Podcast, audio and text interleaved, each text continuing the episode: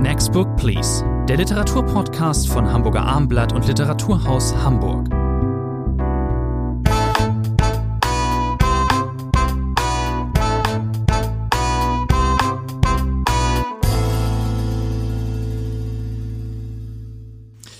Herzlich willkommen, liebe Zuhörerinnen und Zuhörer, liebe Leserinnen und Leser, zu einer neuen Folge von Next Book Please, dem gemeinsamen Podcast von Literatur aus Hamburg. Bei mir ist Rainer Moritz und Hamburger Abendblatt. Mein Name ist Thomas André.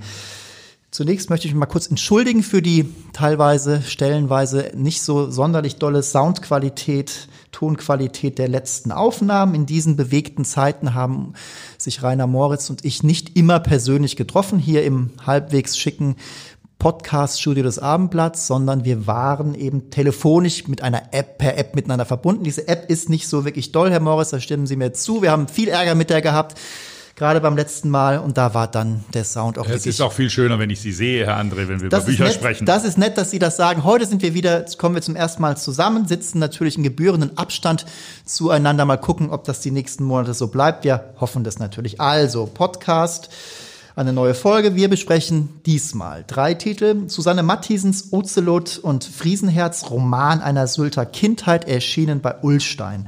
Dann Anna-Katharina Hahn, Aus und davon, bei Surkamp erschienen. Und Benjamin Quaderer, Für immer die Alpen, im Luchterhand Verlag äh, erschienen. Fangen wir mit Sylt an. Das passt jetzt ganz gut zur Jahreszeit. Der Sommer ist ähm, reingebrochen. Alle versuchen irgendwie an irgendwelche norddeutschen Küsten zu fahren oder auch in den bayerischen Wald. Jeder, wie er es mag. Also, Roman einer Sylter Kindheit. Susanne Mathiesen ist eine Fernsehredakteurin und war aber auch lange Zeit ähm, Kolumnistin der Sylter Rundschau. Sie ist Sylterin, sie ist dort geboren äh, auf der Insel in Westerland 1963 in der damals noch existierenden ähm, Kinderstation. Die gibt es seit einigen Jahren nicht mehr. Da sind wir auch schon ein bisschen beim Thema, denn dieser Roman, der natürlich Kindheit, äh, das deutet es an, ist ein nostalgischer Roman, aber er setzt erstmal ein mit einer Anklage. Ist eingefasst, dieser Kindheitstext, in einen Prolog, in einen Epilog. Und dort geht es Frau Mathiesen eigentlich vor allen Dingen erstmal darum, den Status quo zu rekapitulieren. Und der ist eben die Insel der droht oder die ist schon längst ausverkauft. Ähm, Herr Moritz, wie gut kennen Sie Sylt? Ich kenne Sylt gar nicht so gut. Ich war lange Zeit in Hamburg, glaube 10, 15 Jahre, bevor ich das erste Mal hingefahren bin. Ach, das überrascht mich. Und auch das nur beruflich, um eine Autorin damals zu treffen, als ich doch bei Hoffmann und Kampe war, die auf äh, Sylt in Westerland eine Wohnung hat. Äh, das, man wurde schief angesehen. Ich bin lieber nach Amrum gefahren mhm. als nach Sylt. Aber jetzt bin ich durch eine Literaturveranstaltung im November regelmäßig äh, auf Sylt und bin es auch gerne und habe deswegen dieses Buch auch mit Interesse äh, gelesen. Ob es ein Roman ist, darüber kann man lange streiten. Der Verlag hat einfach mal Roman Roman drunter geschrieben. Es ist natürlich ein autobiografischer Bericht. Susanne genau. Mathiesen spricht über ihre eigene Kindheit. Äh, da gibt es gar kein Vertun. Und ich finde den Auftakt, Sie haben ihn erwähnt, schon mal sehr gelungen, äh, weil sie sagt ganz klar, durch die Schließung dieser Geburtstätige wird es keine geborenen Sylterinnen und Sylter mehr geben. Westerland Sylt im Reisepass stehend, das wird es nicht mehr geben, weil man vor einigen Jahren eben diese Klinik geschlossen hat. Insofern ist dieses Buch, Sie haben es gesagt, ein Abgesang auf das alte Sylt, die heutigen Probleme von Sylt äh, ob es Probleme sind, das ist eine Frage des Blickwinkels, werden ja immer wieder erörtert. Äh, die Einheimischen finden keine Wohnung mehr. Äh, es gibt kein Personal, das auf Sylt äh, arbeitet. Die Preise sind ins Horrende äh, gestiegen. Äh, Katastrophale Hotelprojekte, wirklich für nur noch die Superverdiener. Sie sagten eben, Sie sind im November da, finde ich sehr sympathisch. Ich kenne Sylt ganz gut, aber auch nur aus der Nebensaison. Denn in der Hauptsaison kann ich mir das, glaube ich, nicht leisten. Das Romanhafte ist ähm, genau der Hauptteil. Das sind ähm, einzelne Kapitel, die oft kurios anmuten. Da erzählt die Erzählerin in der Ich-Form und sie nimmt dort auch im krassen Gegensatz zu den einleitenden Worten und dem Rausschmeißer, dem, dem Epilog, äh, dort nimmt sie eben die, das, den Bewusst, das Bewusstsein einer Minderjährigen an. Sie erzählt von den 70er Jahren, da war sie ein Kind eine, oder eine Jugendliche. Und das war auch die Zeit, in der eigentlich so die Grundlagen für das heutige Sylt gelegt wurden. Damals fing man an, auf Sylt Geld zu verdienen. Es war die goldene Zeit, wie sie mehrfach schreibt, äh, wo man quasi reich werden musste wenn man auf Sylt ein vernünftig ein Geschäft betrieben hat, wenn man äh, ein Hotel betrieben hat. Das wird sehr anschaulich geschildert, wie im Sommer äh, die Hotelbesitzer auf der Wohnzimmercouch schlafen, wie die Gäste aus Kettwig äh, im Ehebett äh, schlafen.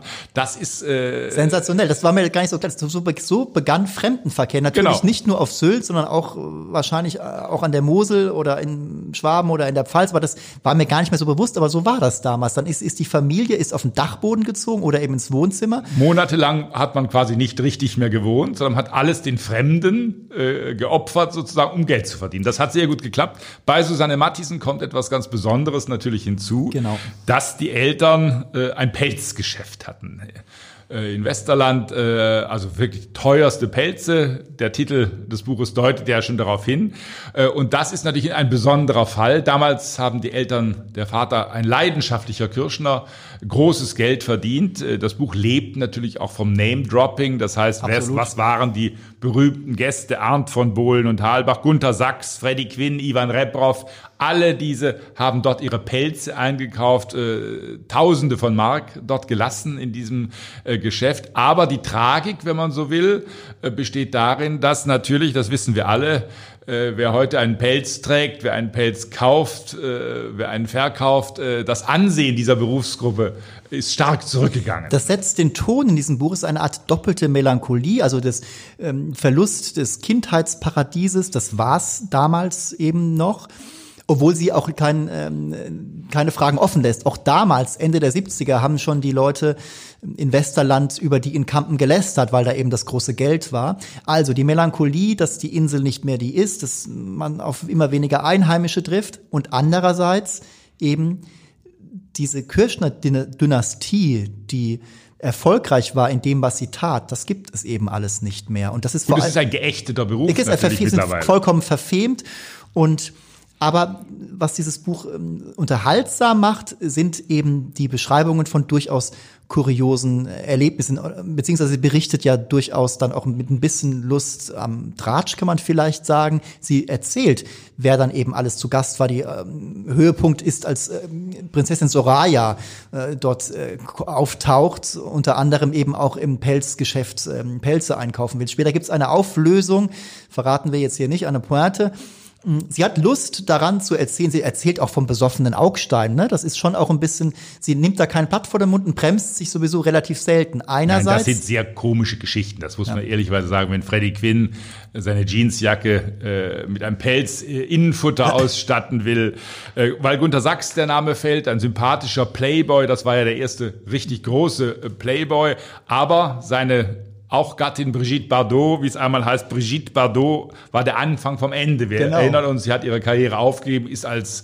militante Tierschützerin äh, jahrzehntelang aktiv gewesen. Also mit Gunter Sachs verbindet sich eben auch wieder dieses, äh, dieser Niedergang des elterlichen Geschäfts. Oswald Kolle, den Namen sollte man noch erwähnen, Unfassbar. der große Sexaufklärer, der dann von äh, Mutter Mattisen erbittet, äh, eine Art, ich glaube ein Lammfell ist es, was er für irgendwelche Aufnahmen braucht. Oder Bärenfell, ich die weiß. Mutter Oder ein Bärenfell sogar, die Mutter ist erschüttert und äh, speist sie dann mit irgendetwas anderem ab. Kolle ist unsicher, ob das geeignet ist. Das sind schon sehr komisch, witzig erzählte Geschichten. Da merkt man die gelernte Journalistin natürlich auch, die weiß auch, wie man mit Pointen arbeitet und wie man dadurch aber auch ein Zeitklima genau. herausfindet. Ein Zeitporträt, ein Generationenporträt, verschiedene Generationenkohorten werden sich da wiedererkennen. Es ist am ehesten in der Tat ein Buch, vielleicht auch für den einen oder anderen Hamburger. Sylt ist ja Hamburgs äh, Lieblingsinsel.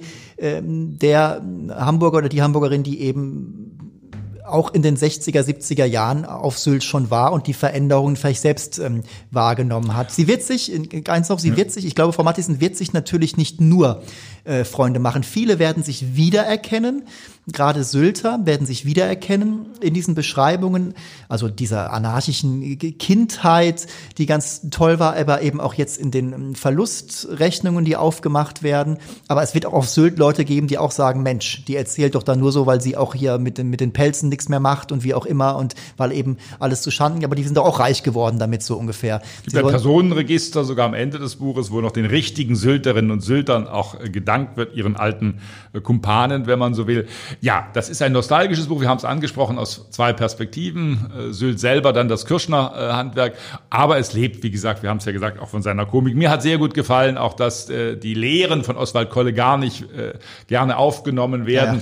Ja, ja. Die Hotelbetreiberinnen, die Hausfrauen beklagen sich bitter. Wir arbeiten rund um die Uhr und man merkt diesem Buch auch an, wie hart auch gerade Hotelbesitzer gearbeitet mhm. haben in jener Zeit. Und dann äh, will Oswald Kolle ihnen jetzt auch noch neue Liebestechniken beibringen. Dann heißt es, eine, eine Frau sagt man, jetzt sollen wir auch noch Kunststücke können. Dafür hat man auf Sylt keine Zeit. Da ist der Reichtum doch wichtiger als das, was Oswald Kolle den Damen beibringen möchte. Ich glaube, wir sind uns einig, das ist eine schöne äh, Strandlektüre in diesem Sommer.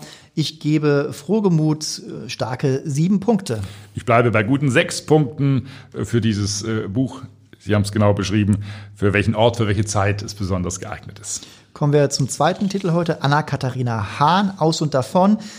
Anna-Katharina Hahn, eine äh, schwäbische Autorin, Stuttgarterin, Jahrgang 1970, hat eine Hamburger Vergangenheit, hat hier studiert und dann lange in der Stabi, glaube ich, gearbeitet.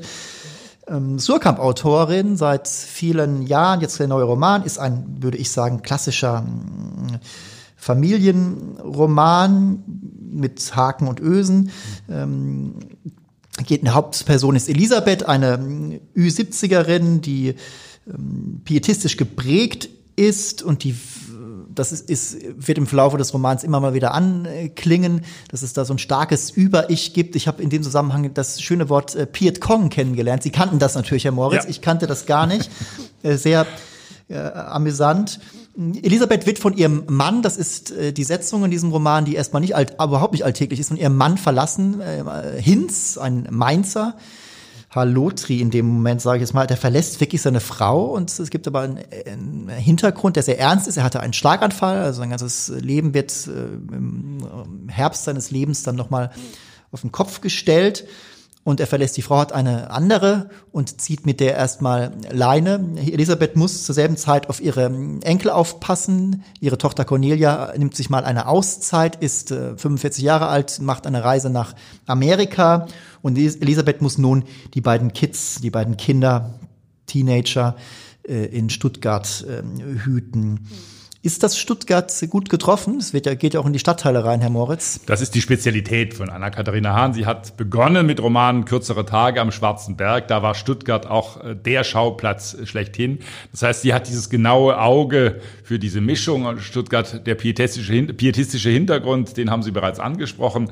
Äh, etwas furchtbar Verkniffenes, äh, gelbgesichtige Diakonissinnen ja, geistern sozusagen durch den Kopf von Elisabeth. Das wird sie nie loswerden, wie eine Frau über 70. Aber diese Herkunft, alles Sinnliche ist ihr fremd, alles Sinnliche ist ihr unheimlich.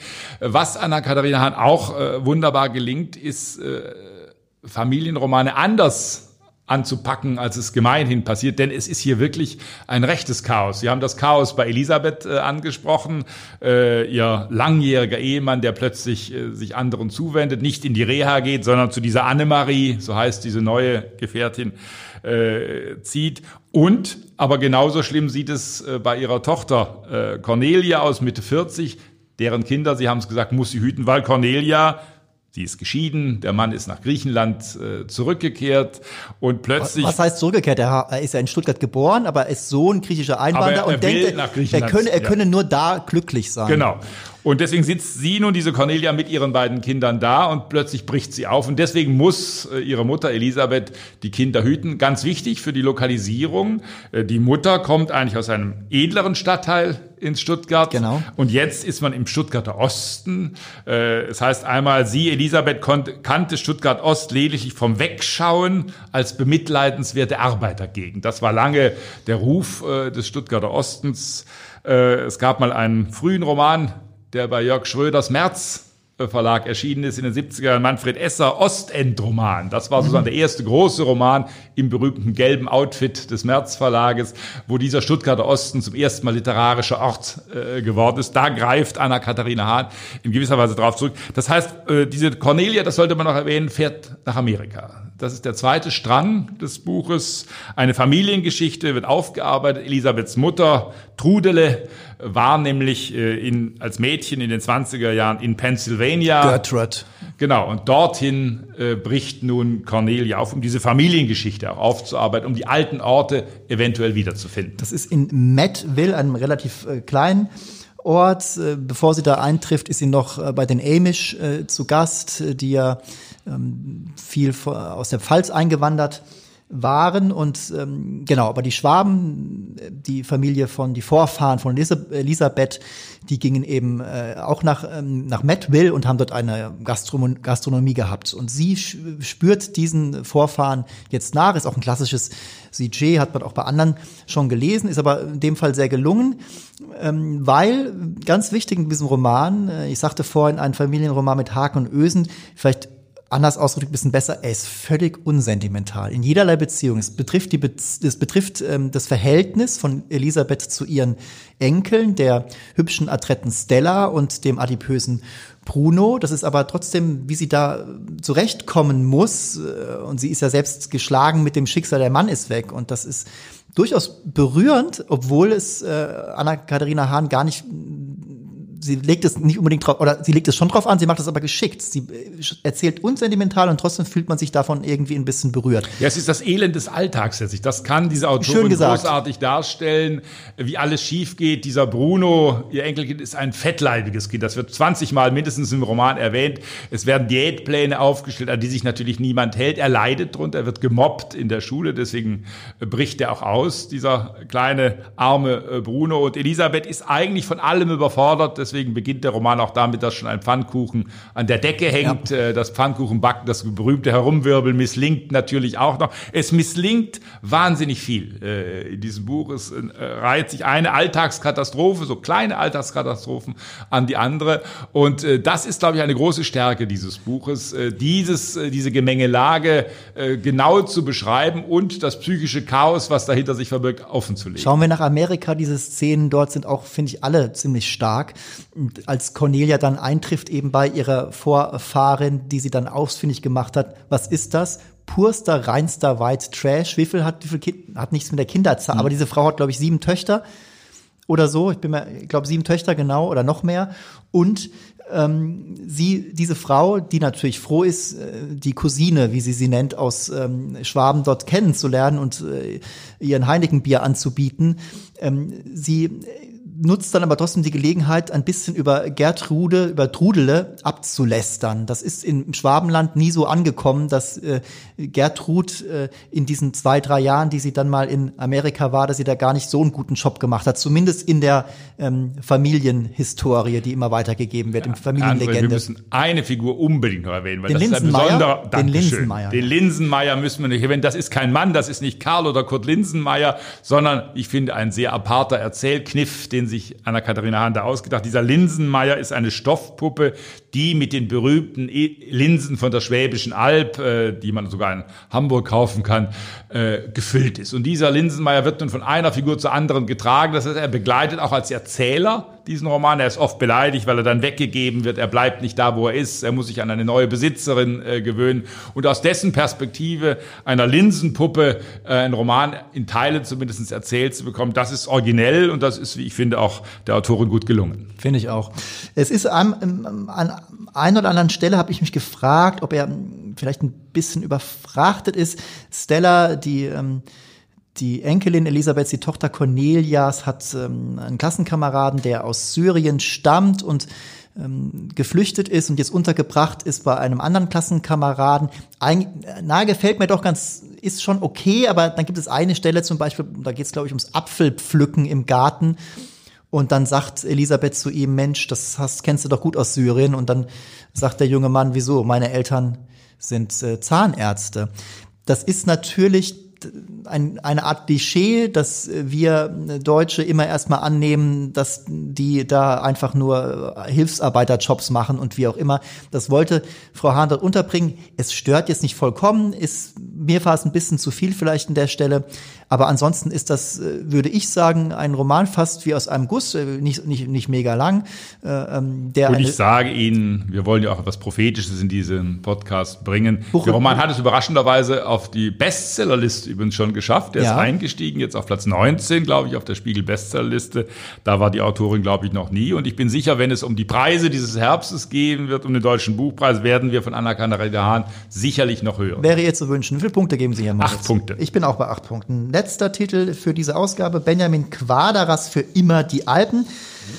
Das große Lichtenstein-Buch, der gewaltige Lichtenstein-Roman, Spitzentitel bei, bei Luchterhand, ist jetzt natürlich auch wie viele andere ein bisschen untergegangen in diesem schwierigen Literaturfrühjahr, aber das Frühjahr war ja auch für alle schwierig, nicht nur für die Literaturbranche.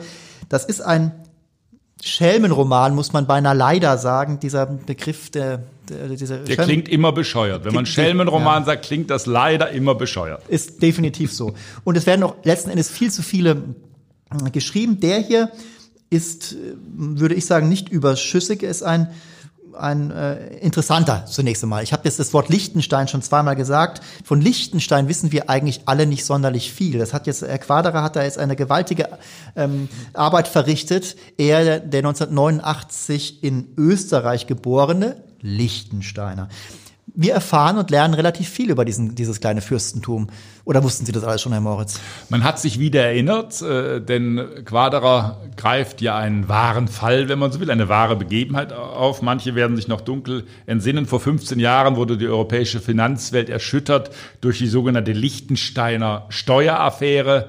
Da wurden Daten gestohlen. Ein berühmter Mann ist darüber gestolpert, Klaus Zum Zumwinkel, Vorstandsvorsitzender der Deutschen Post AG. Man erinnert sich so an die Bilder, wie sein Haus durchsucht wurde, damals eine Riesensache. Das waren die ersten geklauten Daten. So genau. Und es gab eben einen Mann, den hat man auch ausfindig gemacht, äh, Heinrich Kieber, also 65 geboren.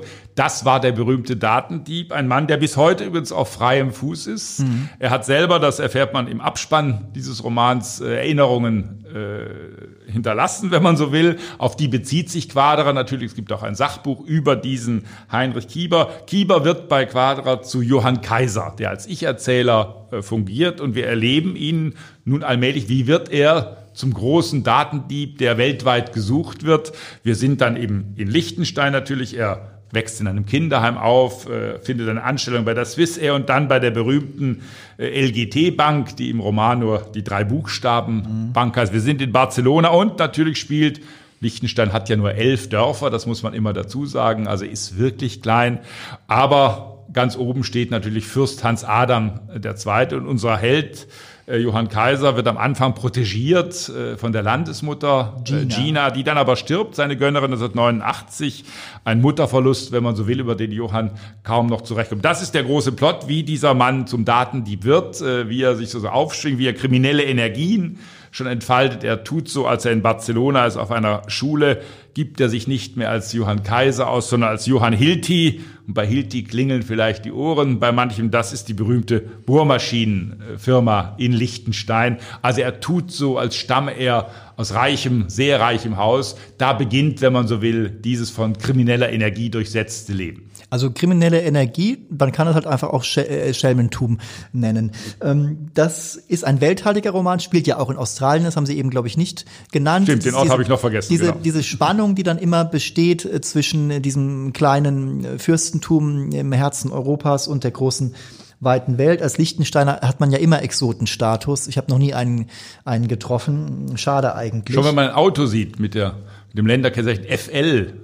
erschrickt man ein wenig. FL. Haben Sie noch nie ein Auto FL gesehen? Nee. Meistens sind es große, schwere Wagen, äh, die man durch Hamburg oder München kutschieren sieht. Die haben ein FL dann dafür das Fürstentum Liechtenstein. Groß und schwer ist übrigens auch der Roman. 600 Seiten das müssen wir drüber reden. Und vor allem der Autor ist ja, äh, es wird eine nicht unbedingt lineare Geschichte erzählt, zumindest typografisch nicht. Der, der macht ganz schön viel. Er möchte sehr originell sein und ist es auch über weite Strecken. Es gibt teilweise die geteilten Seiten, beziehungsweise nicht geteilte Seiten, Seiten. Auf der linken Seite ist ein Erzählstrang, auf der rechten Seite der andere. Das ist in dem Moment, wo es darum geht, wo die, Lichten, äh, die, die Lichtensteiner den Datendieb eben unbedingt treffen wollen und ihn dann gleich hops nehmen wollen. Da wird aus beiden Perspektiven, wie diese Treffen halt äh, nicht stattfinden und dann doch und wie auch immer. Das ist ein bisschen thrillermäßig fast schon. Aber jetzt, lieber Herr André, wollen wir doch mal Tacheles reden. Genau, sagen Sie es. Äh, Quadra hat in Hildesheim und in Wien an den entsprechenden Schreibinstituten studiert und äh, bei mir hat sich nach einer Weile dann doch ein äh, bestimmter Eindruck eingeschlichen. Ich habe das auch mit Amüsement gelesen. Das ist ein großer Stoff, das muss man sagen, eine wunderbare Geschichte, die er hat, dieser Hochstapler äh, Kaiser alias äh, Kieber. Aber nun hat man irgendwann Herrn Quaderer wohl erzählt, äh, du darfst auf gar keinen Fall eine straighte Geschichte erzählen, das muss postmodern permanent aufgelockert, aufgeblasen werden. Fußnoten, Fußnoten. Mit Fußnoten, mit allem das, was man früher in der Postmoderne, die ist ja auch nicht mehr ganz so jung in der deutschen Literatur kennengelernt hat, äh, all mit diesen Motiven arbeitet der Autor. Sie haben dieses, diesen Paralleldruck, diesen farblichen und dann liest jemand James Cook, eine Biografie über James Cook, dann wird in den Fußnoten seitenlang diese völlig unerhebliche James Cook-Geschichte ausgebreitet. Mein Lieblingsbeispiel steht schon ganz am Anfang. Ich zitiere vielleicht mal den Satz. Dort lag ich, der kleine Säugling Johann, dort lag ich und beobachtete die Schatten der Äste, die sich über die zugezogenen Vorhänge bewegten. Es war wie in Platons Höhlengleichnis. Dann gibt es eine Fußnote an dieser Stelle, die verweist auf irgendeine Platon-Ausgabe, wo man dieses Höhlengleichnis nachlesen kann. Es sind völlig sinnlose äh, Da hat der Autor am meisten und Tricks, Spaß. die der Autor einfügt. Es gibt eine Lektüreliste, als es um seine Lieblingslektüren geht, angeregt durch Landesmutter Gina. Und dann folgen, ich glaube, 20 oder 30 Buchtitel, die er von Astrid Lindgren bis Don Quixote, die er gerne gelesen hat, mit sinnlosen bibliografischen Angaben. Also man versteht äh, irgendwann nicht mehr, was dieses Spiel soll. Das hat dem Autor wahrscheinlich Spaß gemacht. Es hat aber etwas von Zeilenfüllerei. Und das hat etwas Aufgeblasenes, Postmodernes, das mich nach einer Weile, äh, so sehr ich mich auch amüsiert habe, dann doch äh, vor allem geärgert. Ich fand es ganz apart noch, als Robert, Robert ähm, Bola, als Bolaño auftaucht, haben sie, als die beiden Jungs da, das war ganz nett, ähm, so Spielereien ähm, gefallen und auch insgesamt ist das ähm, natürlich, das, das ist in und das ist auch originell, aber in der Ballung ist es zu viel. Bei mir war der Rausschmeißer dann eben äh, in der Tat diese Cook-Sache und die Fußnoten fand ich auch erschwerend, äh, dass dann ja die Lektüre erschwert. Die, diese beiden typografisch unterschiedenen äh, Stränge nebeneinander, unterschiedliche Farben, hat mich ein bisschen erinnert an Jan Brands gegen die Welt. Der hat das auch mal äh, gemacht, bisschen anders äh, noch. Das darf man auch mal. Ähm, insgesamt war es ein bisschen zu viel, leiert auch den Erzählbogen, äh, den, den Spannungsbogen ein bisschen aus. Am Ende ist es so, dass das wirkliche ähm, Geschehen um Johann Kaiser, wie er dann eben fast zum Datendieb wird erstmal in einer Anfang der 2000er Jahre mhm. und dann später äh, tatsächlich ähm, fünf, sechs, sechs Jahre später, das, ähm, das geht dann fast schon unter, was da wirklich geschieht. Ja, diese großartige Geschichte geht einfach verloren. Diese vielen Spielereien, die ja so neu auch nicht sind, so originell äh, nun wirklich nicht, äh, nicht sind. Die 80er Jahre waren schon voll von postmodernen Romanen, wo man eben, um nicht als traditioneller Erzähler zu gelten, sich dies und jenes hat einfallen lassen, äh, um sozusagen damit zu spielen mit Erzählelementen. Das hat es, wie gesagt, schon in den 80er, in den 90er Jahren reichlich gegeben. Dadurch wird die Figur aber nicht stärker, ja. diese Figur von Johann Kaiser, sondern wird, wird schwächer. Sie können sich auf den Kopf stellen, lieber Herr André. Ich werde für diesen Roman nur fünf Punkte geben. Ich habe über die klaustrophobische Erfahrung Liechtenstein einiges gelernt. Ich sehe, dass es ein Debütant ist, und gebe deswegen noch sechs Punkte, Tendenz sogar zur sieben. Er hat viel gewollt und er schmiert jetzt nicht vollständig ab. So. Der Wille allein reicht nicht, Herr André. Da ist äh, Professor Moritz äh, ganz, ganz hart. Also, das war die letzte, der letzte Titel für heute. Liebe Zuhörerinnen und Zuhörer, wir danken Ihnen fürs, ähm, fürs äh, Einschalten, sage ich jetzt mal, und ähm, wünschen gutes Lesen.